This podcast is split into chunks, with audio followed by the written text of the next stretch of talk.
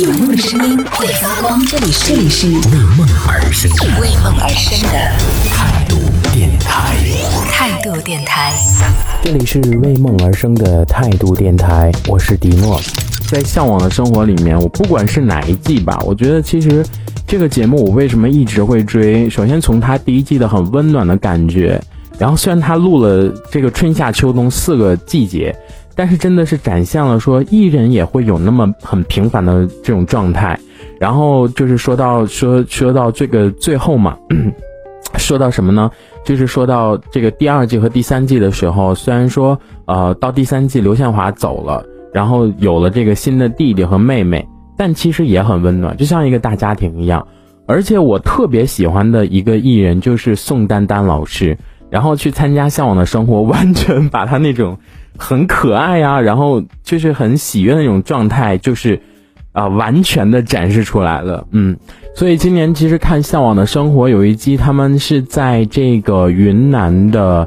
呃，云南大西双版纳的一个叫什么村儿我忘了。然后这个地方呢，就是卖的很有名的是他们的果干，果干呢，然后因为受疫情的影响，很多的滞销了。然后他们也是请来了薇娅啊，薇娅姐姐。然后我天呐，这一进来的那个感觉气质完全不一样。然后，然后就是带着她的这个直播的装备，然后来到这个他们叫什么曼陀曼陀寺还曼曼陀村还是什么村啊？然后在他们这个地方就开始搭起了那个直播间，然后就去又去线下他们所谓的那个工厂里面，然后去尝了那个香蕉干、火龙果干，还有这个菠萝干等等苹果干什么的。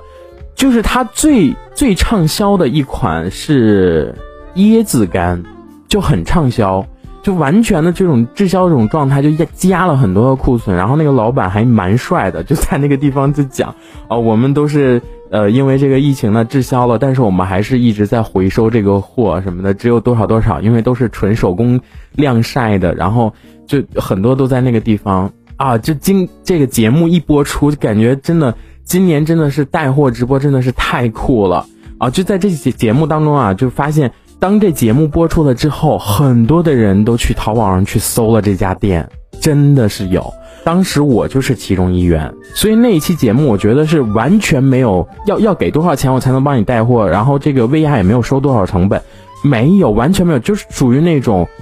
真正的是帮助你的这种状态。所以其实说到这个向往的生活呢。每一次都很温馨的这种感觉，包括我觉得其实本身何炅和黄磊的这种多年友谊能够在一起，然后他们就很就是把这种对方已经变成了一种所谓的这种心灵伴侣，就真的是很好的这种关系啊。包括他们其实在这整个的这种综艺节目当中，并没有任何的这种做作的感觉，就完全像这种搭伙过日子这种感觉。很多人深度怀疑说，哎，这两个人是什么样的情况啊？什么样的情况？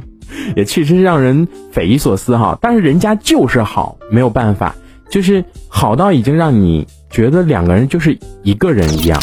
这一小节我们先暂时聊到这里。想要收听更多精彩内容，可以关注态度电台的直播节目，也可以在微信公众号上关注态度电台，给我们留言。这里是为梦而生的态度电台，我是迪诺，我们下次接着聊。